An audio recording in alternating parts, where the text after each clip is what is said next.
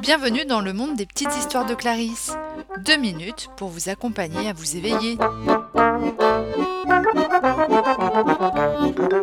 Il va vers la cité, celle des pommes, à Valou. Défendre son droit de cité. La famille des vers est en danger.